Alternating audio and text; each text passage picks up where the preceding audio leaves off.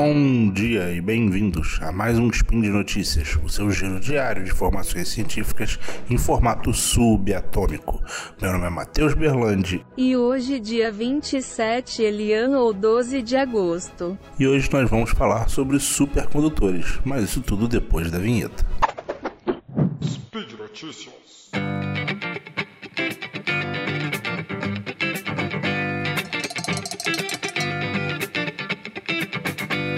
Bom, uh, o assunto de hoje é materiais supercondutores.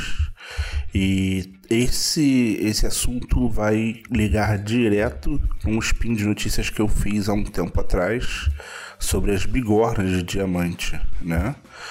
É, porque uma, uma equipe de pesquisadores conseguiu sintetizar é, um novo composto à base de carbono que ele apresenta propriedades supercondutoras, né, propriedades de supercondutividade, em uma pressão muito mais baixa do que a gente está, é, do que já se tinha, né, do que já tinha sido reportado na literatura, né? Porque assim, existem dois jeitos de você fazer um material apresentar a supercondutividade, né? O primeiro, e talvez o, o mais famoso, é você resfriar ele até temperaturas muito, muito baixas.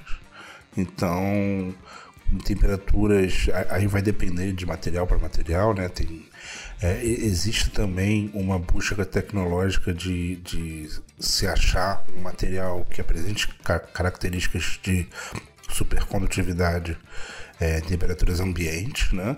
Mas hoje o os materiais ainda dependem de temperaturas assim, é, 70 Kelvin, 80 Kelvin. É, os melhores materiais é, em termos de supercondutores ainda precisam de temperaturas nessa faixa de temperatura para conseguir apresentar é, características de supercondutividade. Mas existe uma outra, uma outra via, né, um outro jeito de você atingir isso, que é submetendo o material a pressões muito, muito grandes. Né? É, em, estados muito, muito comprimidos é, da matéria, né? submetido a pressões muito altas, eles também apresentam características de supercondutividade. E, bom, são, são duas rotas diferentes, né? São duas rotas diferentes de processamento do material para chegar nessa característica. E hoje eu vou falar um pouquinho sobre a pressão, porque uma, uma equipe de pesquisadores conseguiu é, cortar quase que em um terço a pressão necessária para um material atingir a característica de supercondutividade. Né? É, os outros materiais todos reportados, assim, eles estavam atingindo a supercondutividade ali por volta de 300 gigapascal. E assim, 300 gigapascal é uma pressão insana, assim, é muito, muito alto. Assim. É o esperado no centro da Terra, é esperado que os materiais estejam submetidos a essa pressão.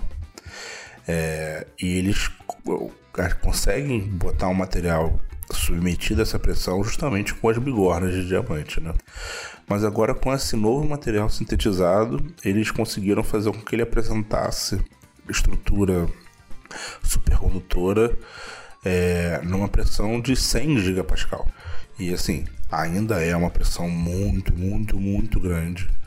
É, assim, é mais de, de mil vezes a, a pressão que você teria se você tivesse na Fossa das Marianas, que é o ponto mais baixo de o ponto mais baixo conhecido né, do homem no mar, né, onde teria, teria a maior pressão da coluna d'água em cima. É, você multiplica isso por mil e é a pressão necessária para esse material atingir a supercondutividade. Então, isso ainda é uma condição só de laboratório. Assim ainda é uma condição que está muito longe de uma condição prática. Isso você ainda tem que mirar em materiais que vão apresentar supercondutividade numa pressão ambiente, do mesmo jeito que existe a corrida para tentar achar um material que seria supercondutor na temperatura ambiente também existe uma, não necessariamente uma corrida, mas é, uma busca por esse material supercondutor. Tem impressões ambientes também. É, mas bom, já é um, um excelente avanço, né? Porque por mais que ainda seja uma pressão muito absurda, você está falando de uma redução aí de três vezes. Então, é, não, que, que seja uma escala é, linear, né? Não que ah, o próximo salto no desenvolvimento vai ser cortando por três vezes e em pouquíssimo tempo. Assim, se você fosse imaginar uma escala de, de, tempo, né? Isso seria muito rápido. Não, não funciona assim.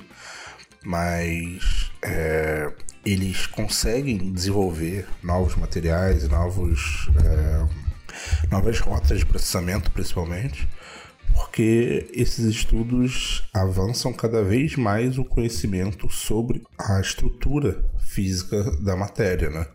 E quanto mais você conhece, quanto mais você comprova modelos e quanto mais você testa teorias, mais você vai chegando em rotas de processamento, em vias de processamento que produzem materiais com características diferentes, com capacidades diferentes e vão se desenvolvendo e esses limites vão caindo e essas é, tecnologias vão se aprimorando.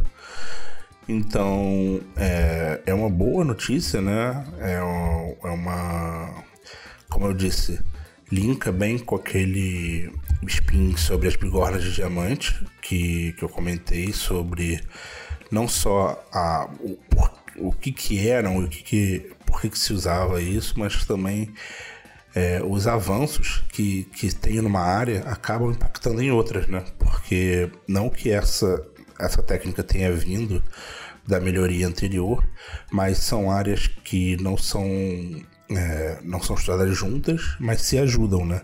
São técnicos, uma técnica evolui e aí você consegue testar uma condição melhor e essa condição melhor aumenta a, a demanda por uma técnica melhor e aí essa aumenta a, aí você corre atrás de uma técnica melhor e aí você vai testando e assim o ciclo de ciência vai acontecendo, né? É, por hoje é só, é uma notícia curtinha, é só mais um, um update aqui sobre bigornas de diamante e materiais supercondutores. É, o, o texto original ainda não está disponível para leitura, é, mesmo, mesmo se você tentar achar o texto original que caiu de um caminhão, ele ainda não está disponível para leitura, é, a não ser que você tenha é, o acesso de uma, uma universidade e tudo mais, aí você já conseguiria ler. Então dessa vez eu não vou recomendar que você leia o texto original.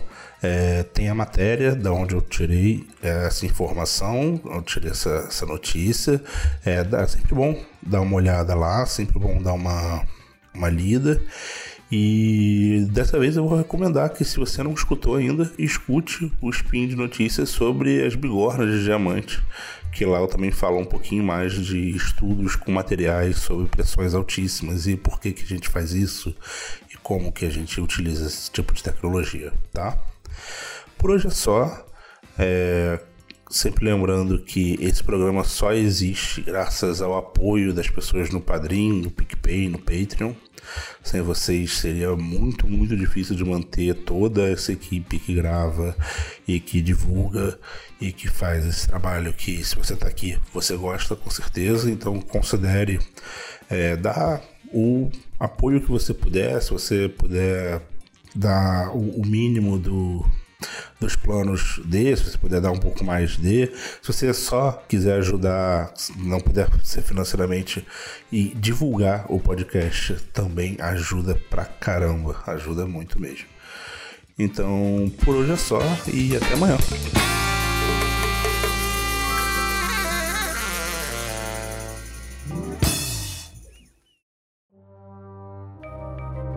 Este programa foi produzido por Mentes Deviantes deviante.com.br.